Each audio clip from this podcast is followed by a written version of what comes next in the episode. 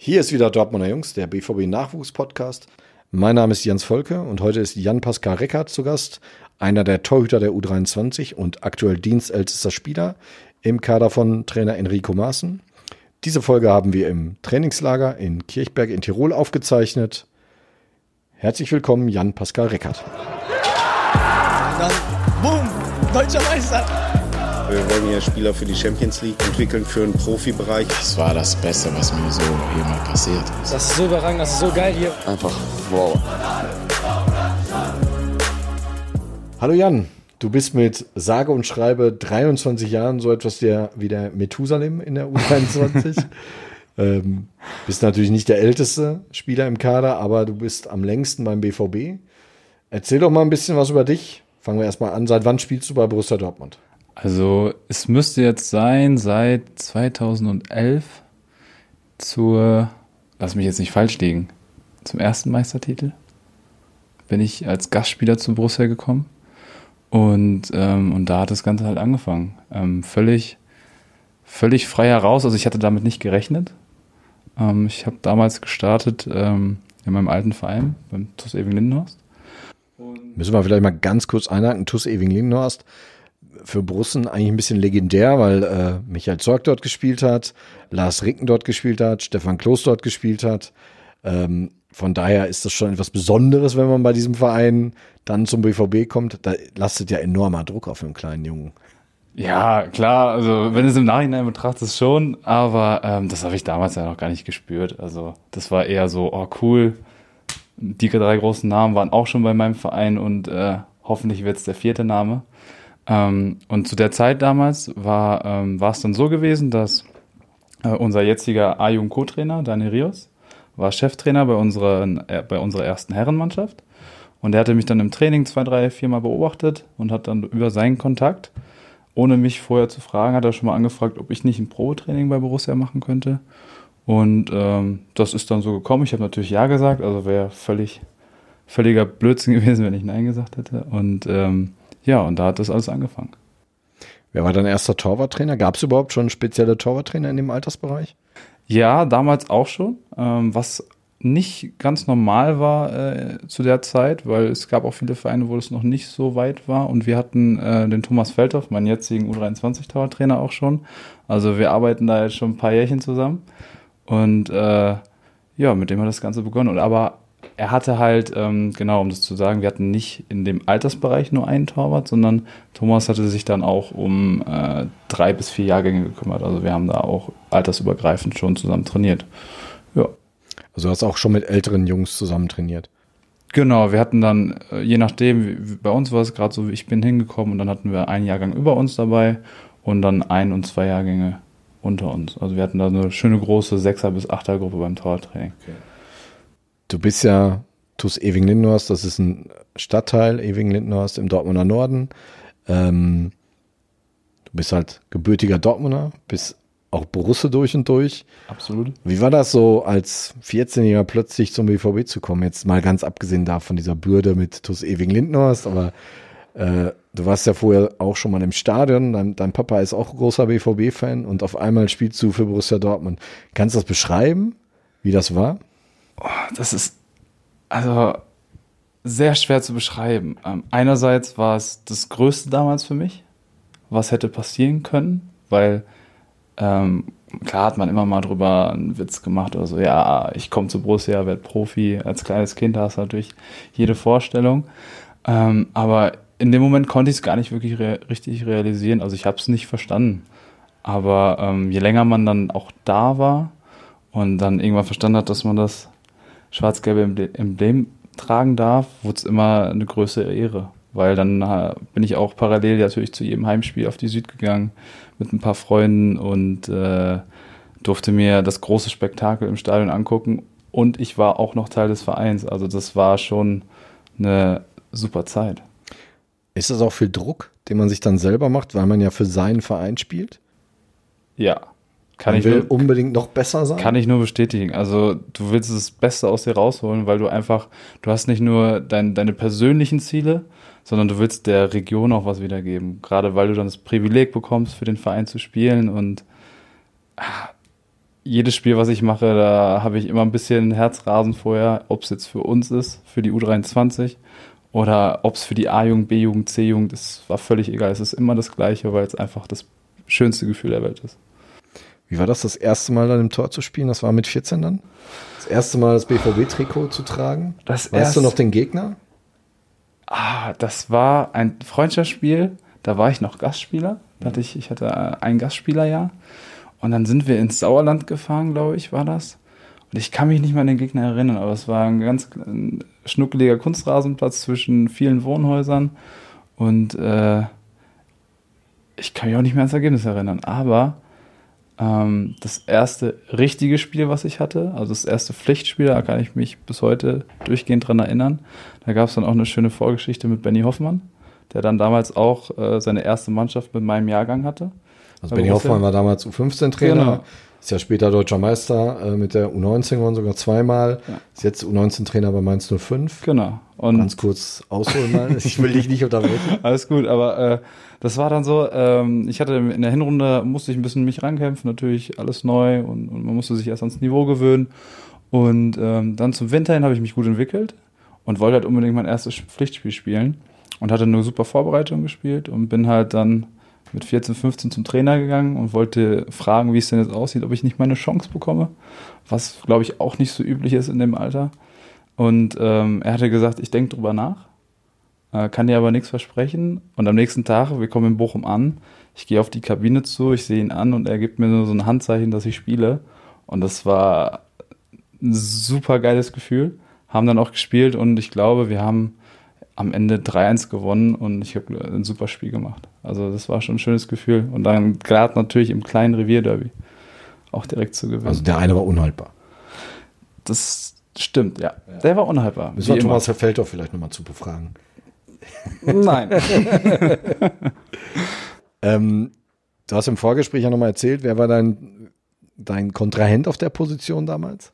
Äh, es waren sogar zwei Kontrahenten. Mhm. Also es war dann die U15-Saison. Ähm, wir sind dann mit drei Torhütern reingestartet.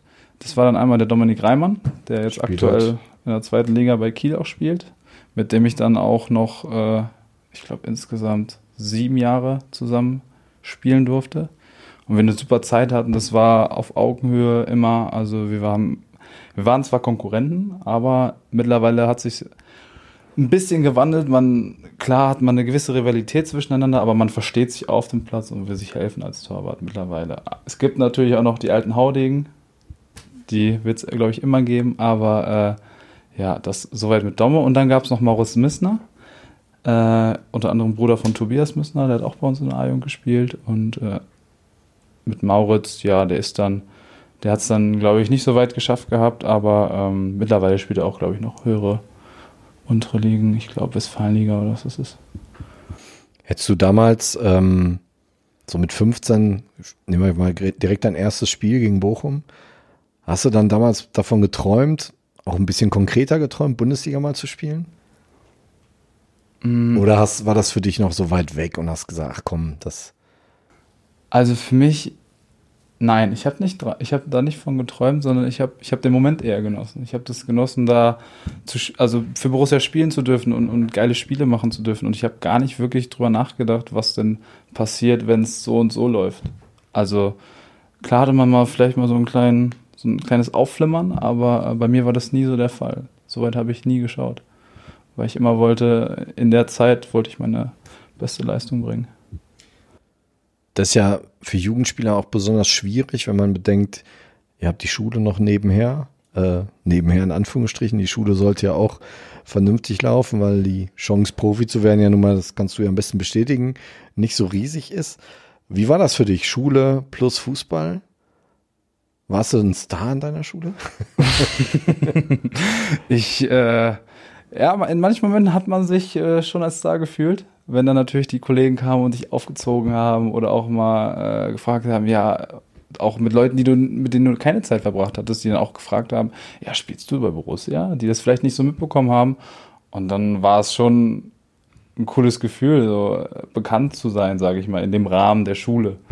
Ähm, aber ähm, ja. Du hast Abitur gemacht, Ich habe Abitur gemacht, genau. hast du geschafft, also nebenher. Ja, schon, man muss echt sagen, nebenher. Ähm, also ich war nicht der fleißigste, muss ich sagen, aber ich habe es clever gelöst. Ich habe immer im Unterricht aufgepasst, habe nicht viel mehr noch dafür getan, aber ähm, du musst deine Grundsachen erledigen, ja. damit du das Abitur kriegst. Und das habe ich getan. Und äh, es war aber eine schöne Zeit. Also muss man, darf, darf man nicht äh, unterschätzen. Hast du jemals darüber nachgedacht, äh, die Schule zu schmeißen? Zu sagen, ach, Abitur, ich werde Fußballprofi? Ja, habe ich. Ich hatte eine Zeit lang äh, kurz vor der Einführungsphase, hatte ich gesagt, scheiß auf alles. Ähm, und äh, sei vielleicht zufrieden dann am Ende mit dem Fachabitur oder vielleicht dem Realschulabschluss, weil es ist nicht ohne, äh, morgens bis mittags in die Schule zu gehen, bis zum Nachmittag. Dann hast du vielleicht zu Hause eine Stunde Zeit, um was zu essen, vielleicht Hausaufgaben zu machen, wo man dann aber keine Lust drauf hat. Dann fährt man zum Training, ist da und kommt halt, weiß ich nicht, vielleicht um neun nach Hause. Und ähm, ja, dann ist der Tag schon wieder vorbei und das wird, kann einem zu viel werden. Also wenn man mental da vielleicht gerade als junger Spieler auch nicht gut aufgestellt ist, dann hat man da auch mal eine schwere Zeit. Und das war so bei mir, aber konnte mich wieder rauskämpfen und habe es dann halt abgeschlossen. Und du würdest auch sagen, es war richtig, dass du das Das war die hast, absolut richtige ja. Entscheidung, weil äh, man hat viel mehr Möglichkeiten mit dem Abitur dann nachher auch, wenn es halt nicht der große Traum wird, ähm, noch beruflich halt äh, einen festen Stand zu kriegen. Da kommen wir jetzt auch mal direkt zu. Ähm, du sitzt seit Jahren bei der U23 auf der Bank oder auch mal auf der Tribüne, weil du Torwart Nummer drei warst oder bist. Oder auch natürlich, Entschuldigung, das wollte ich auch nicht unter den Tisch fallen lassen, Jan. Ich kann mich an einige Spiele von dir erinnern. Ähm, du hast natürlich auch immer mal hinter ähm, ähm, später bekannteren Namen, jetzt Dominik Reimann, der immer in zweite Liga gespielt, äh, auf der Bank gesessen. Hast du da öfter mal an Abschied gedacht? Oder warst du sehr frustriert, dass du sagst, boah, komm, ich muss weg, ich muss woanders hin? Ich war absolut frustriert, äh, frustriert, äh, frustriert in äh, sehr vielen Situationen und auch teilweise mal Wochen. Aber ich hatte, Thema Abschied war nie ein Thema bei mir. Also klar hat man schon mal so, so einen Gedanken verloren, okay, was wäre wenn und so, aber ich hätte es nie, jetzt im Nachhinein auch, wo ich darüber nachgedacht habe, ich hätte es nie gemacht. Weil ich mich halt in der Stadt, wo ich aufgewachsen bin und bei dem Verein absolut wohlfühle so schwierig es manchmal auch ist, aber hier geht man halt durch dick und dünn. Ja. Auch wenn es mal nicht das Beste für einen selbst ist, aber ähm, man muss auch mal das große Ganze, große Ganze betrachten. Zumal du gar nicht weißt, ob es nicht doch das Richtige für dich selbst war, ne? So, man kann nie wissen, was passiert in dem nächsten Jahr. Also du kannst sofort eine Verletzung beim neuen Verein kriegen, dann bist du vielleicht, dann wechselst du in die Regionalligamannschaft, wo, wo du halt, sag ich mal, auf einem Dorf lebst.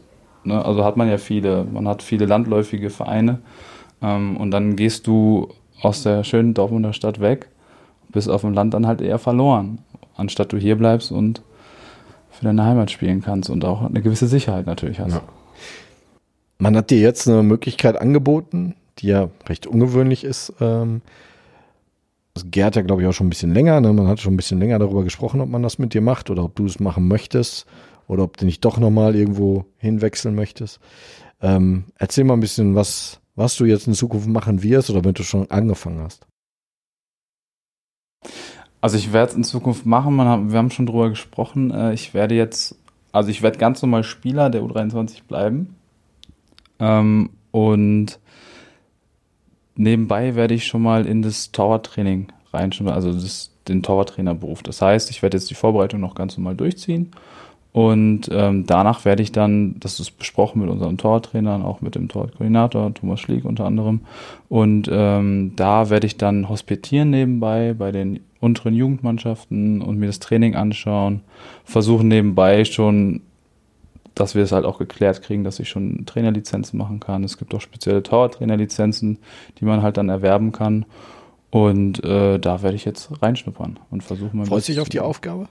Ja, absolut, weil ich, äh, ich hatte schon das Vergnügen, mein Bruder, der ist 15 Jahre alt, wird 16 und ähm, das Coole war in unserem Verein beim TV Brechten, in dem Stadtteil, wo ich dann halt wohne, da spielt er und da durfte ich dann auch zwischendurch schon mal, ähm, weil der Trainer krank war, hat er mich angerufen, kannst du nicht mehr das Training übernehmen? Das habe ich schon ein, zwei Mal gemacht und es macht halt einen Heidenspaß, da die Jungs beim Training zuzusehen und denen ein paar Sachen mitzugeben und ich denke, dass ich der Typ dafür bin und dass mir das äh, viel Spaß machen wird. Was zeichnet denn einen guten 15-jährigen Torwart aus? Äh, der Spaß am Fußball. Ja. Ähm, ja, eine gewisse Statur, glaube ich, gehört auch schon dazu. Ähm, auch wenn es natürlich andere Beispiele gibt. Und ähm, einen absoluten Willen, das, den Kasten sauber zu halten. Das sind äh, so drei Dinge, die ich sehen würde. Hast du mal, hast du als junger Mann auch im Feld gespielt, als Kind noch? Ja, das war schon, also Minikicker und F-Jugend habe ich noch auf dem Feld. Also warst du schon sehr früh im Tor. Ja, ich war dann ab der F1, also ich hatte so zwei Jahre, wo Ja. man dann ja reinschnuppert und dann ab der F1, wie es damals noch hieß, war ich dann im Tor. Mhm. Weil ich dann auch nicht mehr viel laufen wollte, schon damals nicht. Äh, das klassische äh, Torwart-Ding halt. Ja, das hat sich nicht geändert, ne? Das, Nee, das, äh, das ist ungefähr gleich geblieben.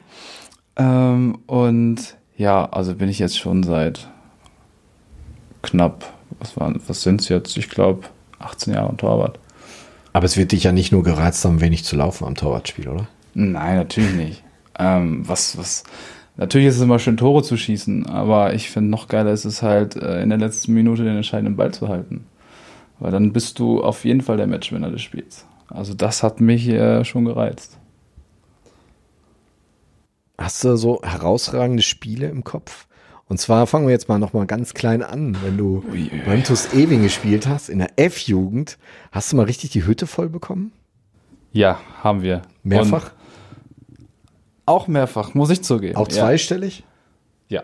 Wie ist das als, Kle- wie ist das als kleiner, als kleiner Junge? Ne? Da warst du acht, ja. sieben, acht. Wie, wie ist das? Acht, neun. Also heutzutage wird man richtig wütend sauer als Torwart. Und damals war es eher eine Traurigkeit, die man irgendwann bekommen hat und dann auch irgendwann keinen Bock mehr richtig zu haben. Ähm, und das hat sich halt gewandelt. Aber im Endeffekt hast du das Spiel gehabt und danach war es aber auch wieder gut, wenn du deine gemischte Tüte halt bekommen hast. Ja. Wie man das noch so von früher Nach kennt. 14 Stück bei der Eintracht gibt es noch eine gewische Tüte. Ja. Genau.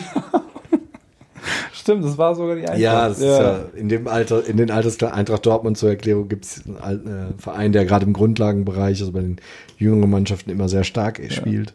Und da verlieren viele Teams auch mal zweistellig. Ja, das stimmt. kann das passieren. stimmt. Aber ich muss sagen, ich habe damals auch schon getroffen, wo ich noch im Feld gespielt habe. Da hatten wir ein Hinspiel, das haben wir 15-1 gewonnen und ein Rückspiel, was wir dann auch 12-1 verloren haben.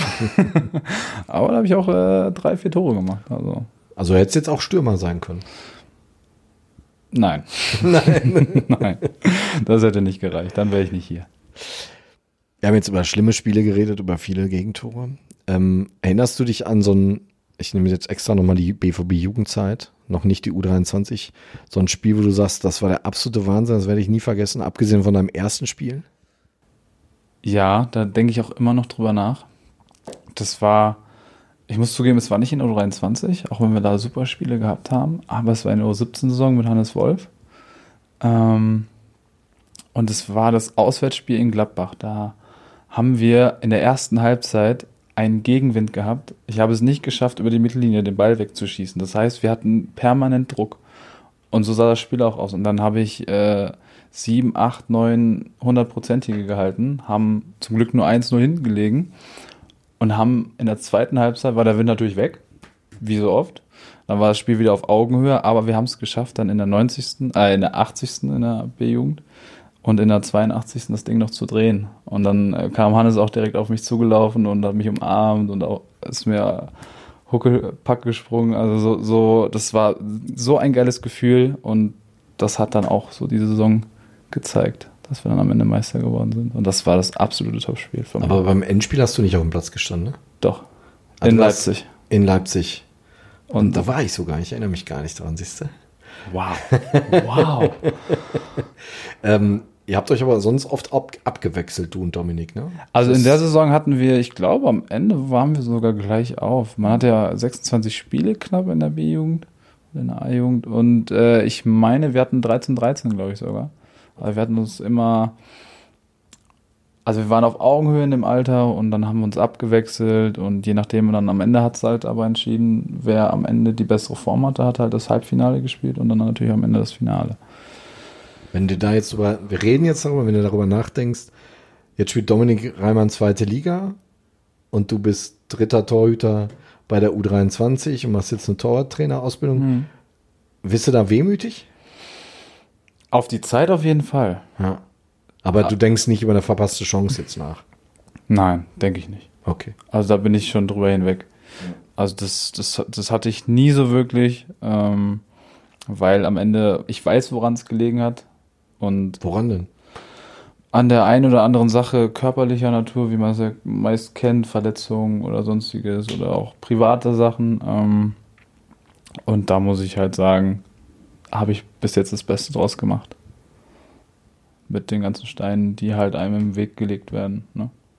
Das ist ja für einen 23-Jährigen auch schon recht aufgeräumt, ne? Also ich glaube, die, damit wird jetzt nicht jeder so umgehen. Also wenn ich jetzt überlege, ich wäre 23 und hätte vielleicht zweite, erste Liga spielen können und merke, verdammt, das hat nicht geklappt. Äh, das ist ja, du analysierst das jetzt relativ kühl und sachlich. Ähm, das zeichnet dich ja schon durchaus aus. Also auch deine, deine Mannschaftskameraden, du bist ja äh, der Kassenwart sozusagen, du Ja, verwaltest die Strafgelder. Ähm, Da bin ich auch resolut, nur noch mal, dass die Jungs das auch hören. Ja. Ja. bist du so, bist du immer so, dass du damit äh, schnell abhakst, dass, dass du sagst, ich trauere dem jetzt nicht hinterher, es ist halt so, wie es ist? Ähm, auf dem Feld nicht unbedingt. Ja. Ähm, da bringt mich manches auch schon echt zu Weißglut. Aber mit der Zeit habe ich es halt gelernt, wie man es abstellt, dass man halt, äh, gerade im Training ist es halt schwierig. Aber außerhalb des Platzes ähm, habe ich das super schon verpackt, ähm, dass ich halt über die großen Dinge nicht sehr viel drüber nachdenke, sondern einfach versuche dann alles so zu nehmen, wie es kommt. Auf dem Platz ist es absolut schwierig, weil da viel zu viele Emotionen noch drin sind. Äh, Gerade wenn man auch auf einem gewissen Puls ist, da wird man schon mal schnell wütend oder laut oder sonstiges. Aber im Privaten bin ich da relativ gut aufgestellt und weiß auch ungefähr, was ich jetzt will. Ist für einen Torwart ja auch eigentlich fast noch wichtiger als für andere Positionen, dass du nicht zu viel nachdenkst, richtig? Korrekt. Das ist Wenn du absolut einen Fehler machst und das ganze Spiel darüber nachdenkst, was, was, was wird dann passieren? Du machst einen Fehler in der ersten Minute und dann kannst du die Gedanken darüber nicht abstellen? Also ich glaube, ähm, die wenigsten Torhüter haben die Erfahrung noch nicht gemacht, dass sie einen Fehler am Anfang eines Spiels gemacht haben und dann nicht wieder reingekommen sind. Ich denke mal, Manuel Neuer, der hat die Qualität, da nicht drüber nachzudenken, aber ich hatte es schon gehabt und ähm, das ist das Schlimmste, was dir passieren kann. Wenn du wirklich am Anfang eines Spiels einen Fehler machst und dir die ganze Zeit damit dein Spiel kaputt machst, weil du nur noch diesen Gedanken hast, warum habe ich diesen Fehler gemacht? So einen einfachen, dummen Fehler. Und das ist das Ding, was ich dann komplett aus dem Spiel rausnehme, wo du dann ganz einfache Sachen einfach äh, nicht zustande bringst, wie dann einen harten Schuss zu halten auf Mann. Da kann dir dann der Ball mal durch die Hände rutschen, weil du noch beim Gedanken bist von gerade, wo du den kleinen Fehler gemacht hast. Das ist äh, sehr entscheidend beim Tor. Muss ich mir das dann so vorstellen, da kommt der nächste Rückpass und du denkst, boah, jetzt muss ich den aber richtig treffen, nicht so wie gerade? Ja. Ja. Und das ist der falsche Gedanke, Ja, sondern du musst ihn so treffen, wie du es gelernt hast. Also Ja. automatisiert. Ja. Den gleichen Ablauf in den Trainings. Und äh, ja, das ist es halt. Du hast ja eine gewisse Qualität, sonst wärst du nicht deutscher Meister mit der U17 geworden. Ähm, wir gehen nochmal kurz dahin zurück. Das war in Leipzig damals. Ähm, Felix Passlack hat da gespielt äh, für den Dennis BVB. Burnic. Dennis Burnic, genau. Du kannst ja noch mal ein paar aufzählen, die man jetzt noch kennt. Ich weiß es jetzt. David Sauerland, Stimmt. Äh, bei unserem Konkurrenten, sich leider sehr schwer verletzt. Rot-Weiß Essen, ja. Genau. Ähm, dann haben wir noch. Till Schumacher, war der auch? Ja, Till, ich meine, Till war auch schon dabei. Spielt jetzt in Prag In bei den Prag, Bohemians genau. in der ersten Liga. Und ähm, Paddy Fritsch Ja. war damals schon dabei als äh, jüngster Spieler. Ähm, Später schwer verletzt. genau. Macht jetzt auch eine Ausbildung bei Borussia Dortmund. ja. Und das mit dem Fußballspiel nicht klappte. mit den bekannten, das sind so die bekanntesten Ja. gewesen, meine ich. Hast du noch Kontakt zu den alten Jungs? Also auch speziell jetzt zu denen, wo es nicht für eine weitere Karriere gereicht hat? Ja, also mit einigen hält man dauernd Kontakt. Also wir hatten da noch im Finale Shine, Innenverteidiger, mit dem, der spielt auch im Umkreis hier in Dortmund noch Fußball und äh, mit den Jungs hat man immer mal wieder Kontakt. Man ist jetzt nicht, je, man macht nicht unbedingt immer jeden Tag was miteinander oder jede Woche, aber man ist in stehenden Kontakt. Ja. Und das finde ich auch wichtig, weil man halt mal was Großes erreicht zusammen und das, das, dass man da die Verbindung einfach nicht verliert, finde ich enorm wichtig. Kommen wir von der U17 nach der deutschen Meisterschaft, dann bist du in die U19 gekommen. Ja. Ähm, und dann, nach zwei Jahren U19, da hast du dann nicht mehr Stamm gespielt, ist richtig? Das ist richtig. Da war Dominik Reimann dann erster Torwart. Mhm. Du warst sein Vertreter. Auf wie viele Spiele bist du gekommen in den zwei Jahren? Weißt du das ungefähr? In der A-Jugend habe ich genau kein Spiel gemacht. In zwei Jahren? Ja. Okay. Das ist schon krass, oder? Wie bist du damit umgegangen nach, dem, nach der deutschen Meisterschaft und plötzlich kein Spiel mehr? Das, das war halt echt krass, weil es hatte nicht nur sportliche Gründe, es hatte halt auch privat was damit zu tun. Ich hatte mich aber auch groß verletzt. Also ich mittlerweile ist es ja auch eine gängigere Verletzung im, im Fußball, die Patella-Sehnenspitze, also das Syndrom, was man da hat, die chronische Entzündung, die man da entwickelt. Und das war halt dann damals sehr akut geworden. Und ich konnte nicht mal Treppen hochgehen, also ich äh, musste da richtig Ruhe reinbringen. Gerade so drei Monate, glaube ich, durfte ich gar keinen Sport machen. Das musste sich beruhigen. Und das hat halt dann da nicht wirklich gut reingepasst. Und äh, da musste man auch wieder einen Aufbau. Das, hat, das Ganze hat, glaube ich, ein halbes, dreiviertel Jahr gedauert. Plus, dass ich dann noch privat ein paar Dinge zu klären hatte, die dann auch nochmal ein paar Monate wirklich auch, wo ich dann komplett kein Fußball gespielt habe, wo ich freigestellt wurde, zu klären hatte. Das, das hat ja halt ein bis anderthalb Jahre geklaut in der Jugend.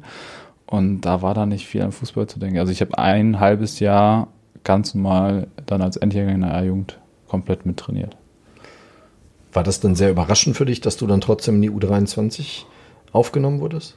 Es war nicht überraschend, sondern ich war eher überglücklich, Ja. weil ähm, da muss ich auch nochmal Hannes und Thomas danken. Ich glaube, Thomas war damals, boah, Ja, der war noch U19-Torwarttrainer, ja. ich glaube, in dem Jahr Ja. war mein Trainer, meine ich, oder? Nee, war er nämlich nicht. okay. Andi Braun war damals noch Torwarttrainer. Aber ich habe dann hinterher auch äh, dann das mitbekommen, dass halt das halbe Jahr, was ich dann noch trainieren durfte, das habe ich dann auch jede Woche schon, habe ich bei der U23 mittrainiert. Daniel Farke war schon damals da und konnte mir so viel Selbstbewusstsein holen, dass ich halt oben mittrainiert habe und viel schon lernen noch, was ich vielleicht ohne das Training, was ich dann auch oben noch mitgemacht habe und also zusätzlich zu 19, ähm, wo ich dann vielleicht ein paar Sachen nochmal schneller aufholen konnte durch die anderthalb Jahre, die ich da äh, leider keine Zeit hatte. Mm, Da war das dann so, dass dieses halbe Jahr war dann entscheidend dafür, dass ich den Vertrag kriege.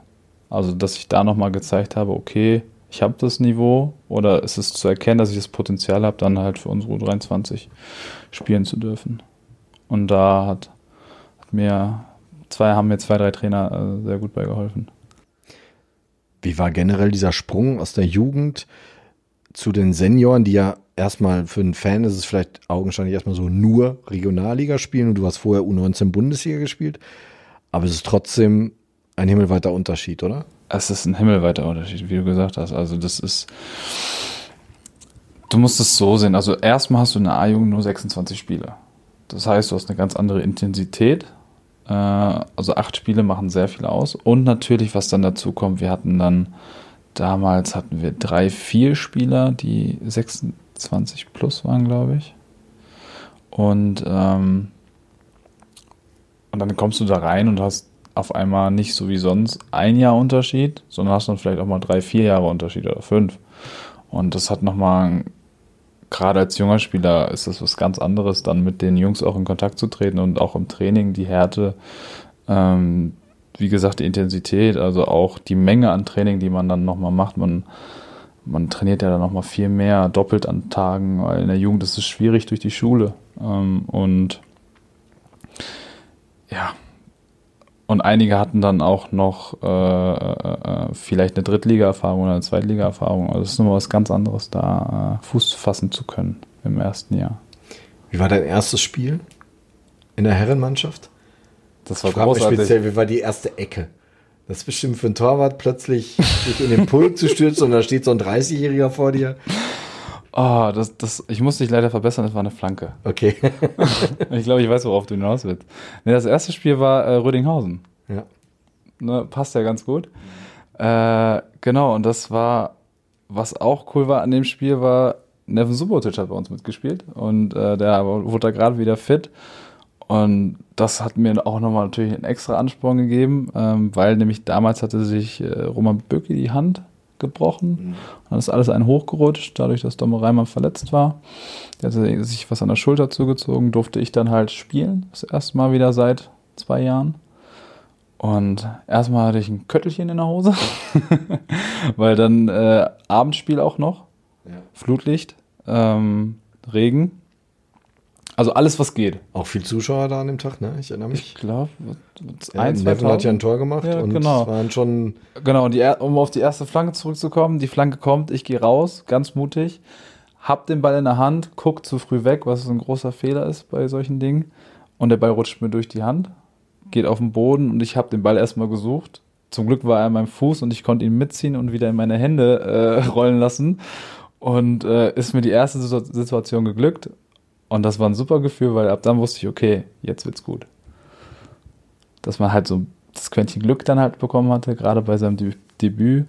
Und ähm, ja, und das Spiel spricht für sich, wenn Nevin dann in der 83. das 1-0 per Kopfball macht viele Zuschauer da sind in der Roten Erde. Äh, das war ein großartiges Gefühl. Wie ist das für euch überhaupt, wenn wir jetzt über Zuschauer reden? Ist schon, können wir im Moment nicht, äh, das werden wir jetzt hier auch nicht ändern können, da brauchen wir nicht diskutieren, aber äh, wie ist das für euch in der Roten Erde zu spielen und es sind einfach 2.000, 3.000 Leute da und also gerade die Abendspiele kann ich mir vorstellen, ist noch mal ein bisschen äh, so oft, gerade als U19-Spieler hattet ihr das ja überhaupt nicht. Da waren zwar mal Zuschauer da, aber es ist ja relativ ruhig bei den Jugendspielen. Wie war das, das ist ja auch das erste Spiel gewesen für dich so auf dem Platz und Zuschauer da. Pusht das nochmal extra? Es pusht enorm. Also, wenn du dann in die Rote Erde kommst, hast du erstmal schön die alten Tribünen und äh, die Leute, die da sind, die man dann irgendwann auch kennenlernt und äh, du weißt halt, du merkst halt endlich, wofür du es machst. Also für die Leute der Stadt, die, die sich dann da Samstagmittags oder abends hinsetzen, Freitagabends, wo ich dann auch sage, die könnten wer weiß was machen. Ne? Also, aber die sitzen da und feuern uns an für den Verein und das pusht dich enorm weiter. Also nach vorne und ähm, ja. Das nenne ich mal ein überragendes Schlusswort, Jan. Ich glaube, da können wir jetzt nichts mehr oben drauf setzen. Das finde ich wirklich gut, dass du das so gesagt hast. Vielen Dank. Danke.